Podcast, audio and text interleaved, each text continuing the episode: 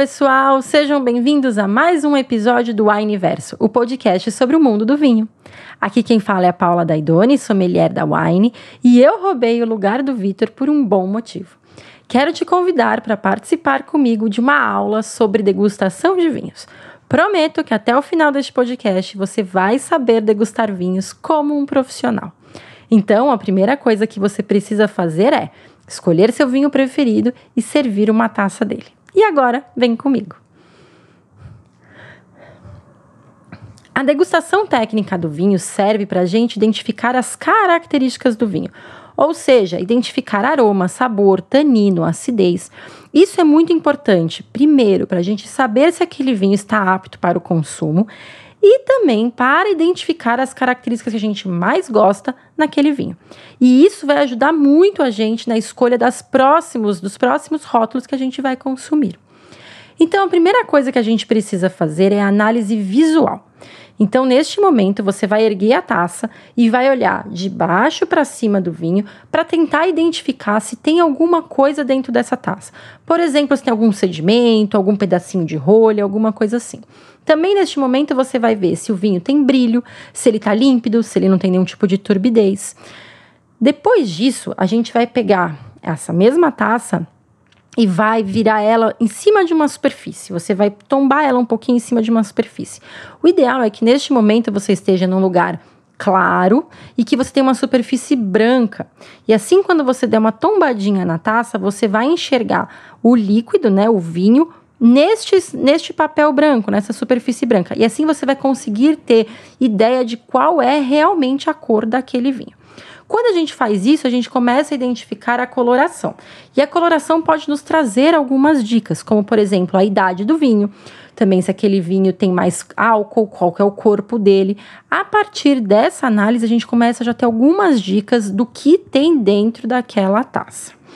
Agora você vai voltar a taça na vertical, vai colocar os dois dedos por baixo do bojo e vai olhar de cima do bojo para baixo. Você vai tentar ver se consegue é, enxergar os seus dedos pelo vinho. Quanto mais você conseguir ver os seus dedos pelo vinho, quer dizer que aquele vinho é mais translúcido, ou seja, ele tem menos intensidades de cor. E quanto menos você enxergar, mais intenso é aquele vinho. Isso também vai nos dizer um pouquinho sobre o corpo do vinho. Vinhos mais encorpados tendem a ter mais intensidade de cor, ou seja, você vai ver bem pouquinho os seus dedos por entre a taça. Vinhos menos encorpados vão te deixar ver mais os seus dedos quando você olhar de cima da taça para baixo, porque eles tendem a ter menos intensidade. Então, isso é muito importante para a gente já começar a identificar o que tem na taça, ou então para saber se aquela uva ou aquela região, né, a proposta daquele vinho, está fazendo sentido. Bom, agora a gente vai passar para a segunda fase, que é a análise olfativa. Neste momento, a gente vai sentir os aromas do vinho. Sabe quando o pessoal gira a taça antes de cheirar? Então, isso não é só frescura, não. Isso é necessário. Quando a gente gira a taça, a gente faz com que o álcool saia, né, ele volatize e os aromas come comecem a aparecer com mais intensidade. Então, esse girar da taça ajuda os aromas a acordarem e ficar mais fácil a gente identificar o que tem de cheiro naquele vinho. Então agora você vai dar uma giradinha na taça e começa a cheirar o, o vinho, gira mais um pouquinho e você vai ver que quanto mais tempo esse vinho permanecer na taça, mais aromas ele começa a soltar. Então você pode abrir essa garrafa e fazer isso com bastante tranquilidade, porque assim você vai conseguir perceber com bastante clareza os aromas. Bom, nesse primeiro momento a gente vai identificar se esse, esse vinho tem aromas de frutas, ou de flores, ou herbáceos, ou especiarias, pois esses são os aromas primários, são os aromas que são originários da própria uva e da fermentação. Então, aí dentro, se você estiver sentindo um cheiro, por exemplo, de morango num vinho, ver, num vinho tinto, ou então de uma maracujá num vinho branco, isso não quer dizer que esse vinho levou esses ingredientes para serem é, preparados. Não. Isso só é um aroma que lembra essas frutas, pois vinho só é feito de uva. E técnicas na vinificação, na hora que o enólogo está preparando o vinho, faz com que essa uva acabe demonstrando, acabe soltando aromas que nos remetem a outros tipos de alimentos e produtos. Então, agora a gente vai analisar os aromas primários e tentar identificar se a gente encontra aí aromas de flores, frutas, ervas, é, vegetais, nos vinhos brancos, a gente vai, entender, vai tentar encontrar ervas, vegetais, flores brancas, frutas brancas, frutas tropicais. Nos vinhos tintos, a gente já vai um pouco mais para uma especiaria, é, flor, é, frutas vermelhas, frutas pretas, flores mais escuras, como por exemplo uma violeta. E aí agora você vai começar a identificar isso. Caso seu vinho tenha passado por algum processo é, de, na vinificação, como por exemplo um estágio em madeira ou então um processo que chama malolática, que os vinhos normalmente passam para transformação de ácido, ou então um espumante, quando ele tem a segunda fermentação e ele fica em contato com as leveduras dentro da garrafa.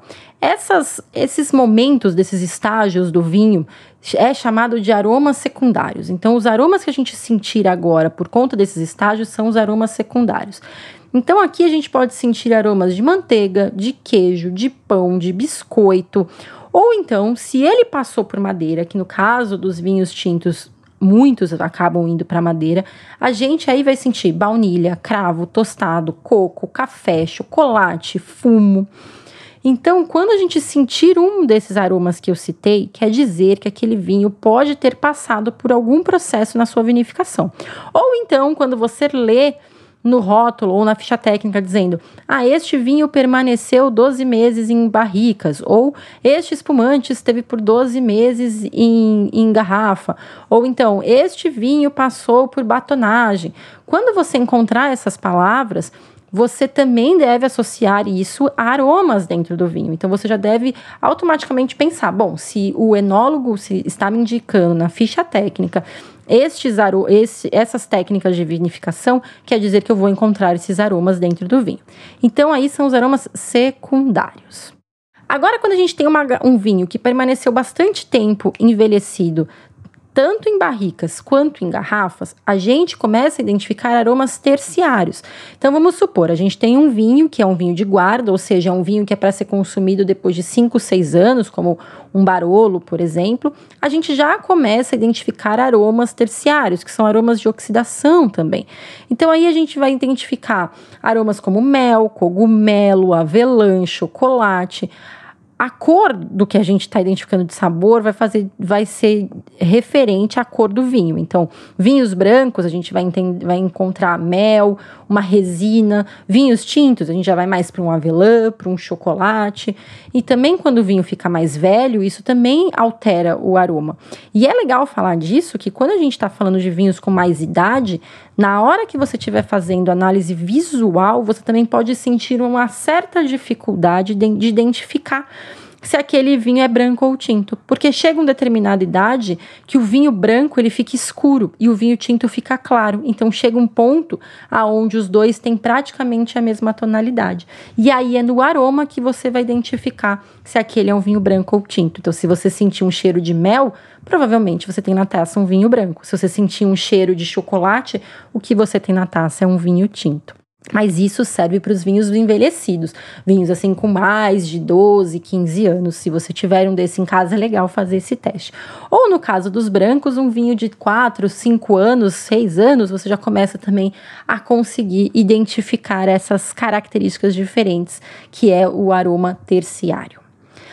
Bom, agora que a gente já viu a cor e já sentiu os aromas, a gente vai para a parte mais gostosa, que é a análise gustativa. Agora sim, a gente vai provar o vinho e vai identificar na boca essas características e também perceber se aquilo que a gente viu no aroma e, no, e, no, e na análise visual faz sentido com o que a gente vai sentir na boca.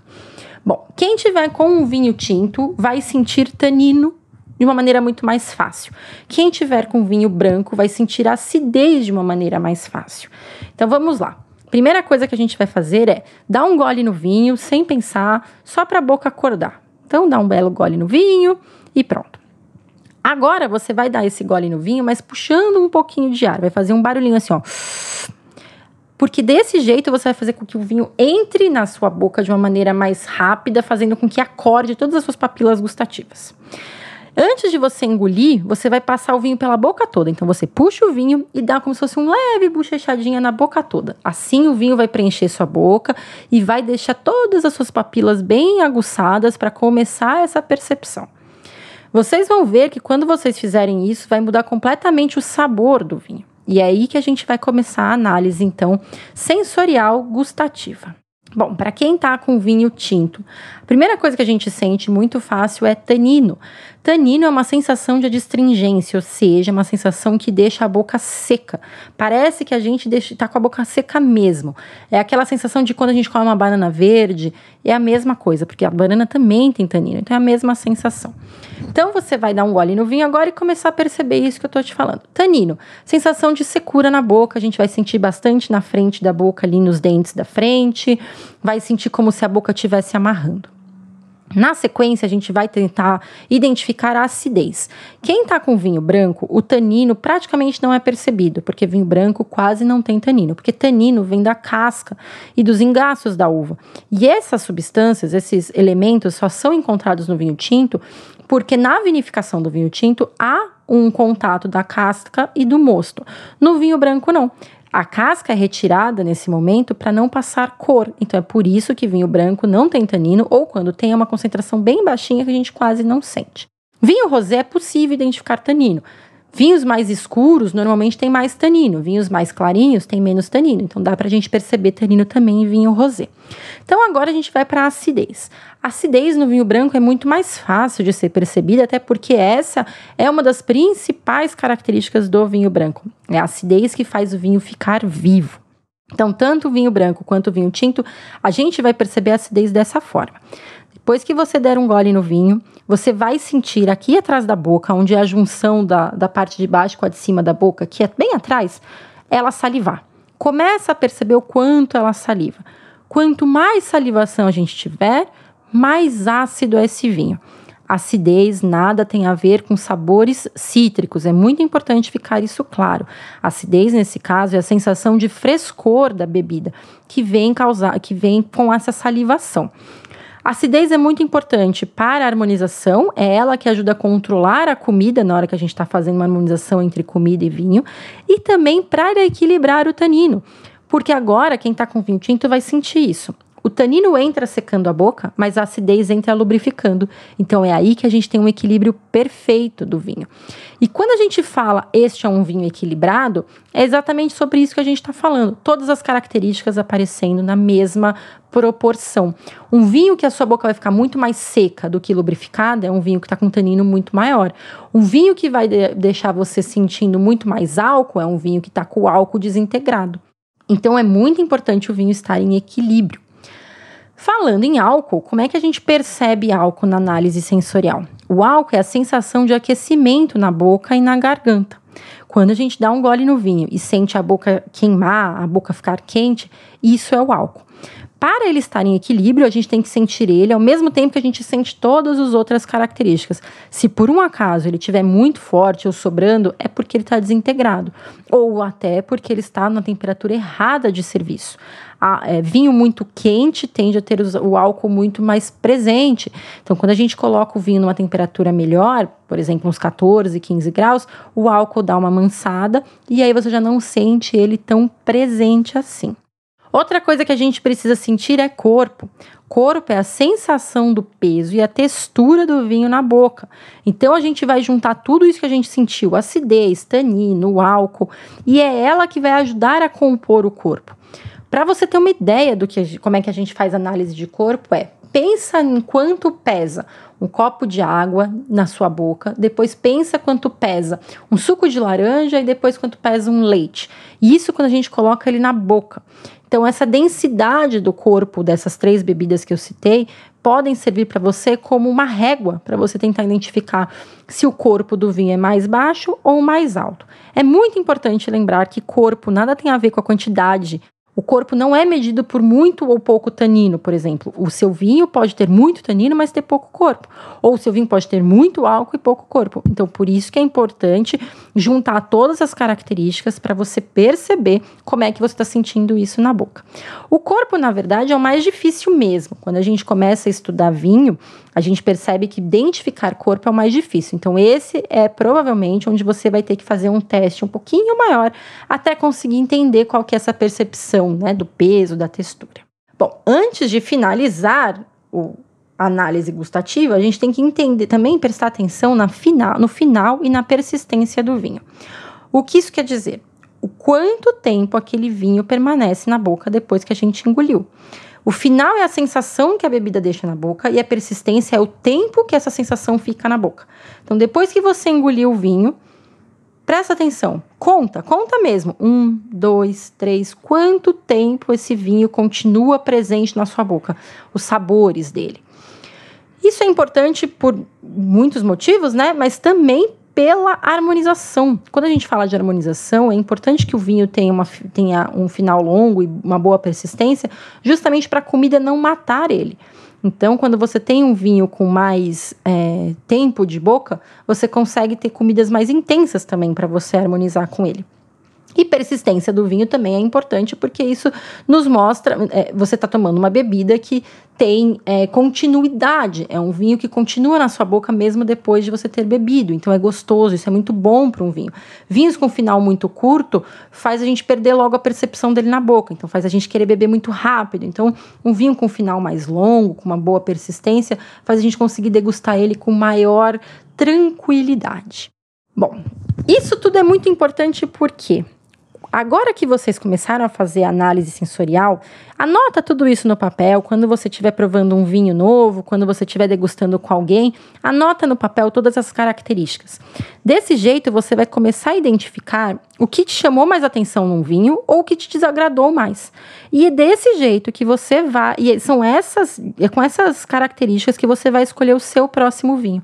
Então, vamos supor, você na análise sensorial percebeu que, que o seu vinho tinha muito aroma de café e você não gostou muito disso. Provavelmente o seu vinho passou muito tempo em barrica, então por isso que você não gostou desse aroma. Então, da próxima vez, seria melhor você escolher um vinho que não passasse tanto tempo num, num barrico. Ou então, na hora que você fez a análise sensorial, você degustou e provou e sentiu que o vinho tinha muito tanino. Então, que tal você escolher uma uva com menos tanino da próxima vez? Ou então você sentiu ele realmente seco de verdade, você gostaria de sentir um pouquinho mais de dulçor na boca. Então, que tal da próxima vez escolher um vinho meio seco, que tem açúcar residual? Então, você fazer análise sensorial é muito importante para começar a identificar o que você gosta em cada vinho e a sua escolha ser mais assertiva.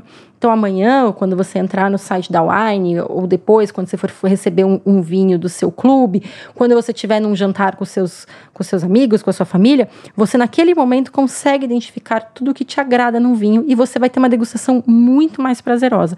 Isso também é legal porque você consegue ajudar as outras pessoas a dizer para ela: Poxa, se você não gostou desse aroma, vamos tentar desse jeito. Ou não, ah, você tem alguém que é muito fã de abacaxi, sirva um vinho com aromas de abacaxi. É um jeito também de você conseguir agradar alguém que precisa de uma dica ou alguém que vai dividir uma garrafa com você. Então, a minha dica para fazer uma degustação como profissional foi essa. Faça com bastante tranquilidade, pegue um caderninho, anote com as suas palavras, não tenha medo de, de não saber palavras técnicas. Nesse momento, o importante é você deixar a sua imaginação fluir, porque é desse jeito que a gente cria a nossa biblioteca sensorial. A gente só vai conseguir identificar aromas e sabores quando a gente tiver essa biblioteca sensorial é, formada dentro da nossa cabeça. Você só consegue identificar aroma de morango se você saber o que é um aroma de morango. Então, por isso, cheira bastante coisa que você encontrar por aí, cheira sempre as frutas, cheira, vai na sua, na sua bancada de temperos, cheira os temperos, começa a procurar por esses aromas dentro do vinho. E é assim que você vai conseguir identificar e com treino cada vez mais isso vai ficando mais fácil, vai ficando mais, mais prazeroso. Bom, eu espero que vocês tenham gostado, que tenha ficado claro. É dessa forma que nós profissionais fazemos a degustação técnica. É ela que nos ajuda a fazer, por exemplo, as fichas técnicas que vocês encontram no site da Wine. Bom, eu vou ficando por aqui e até a próxima. Um beijo e até mais.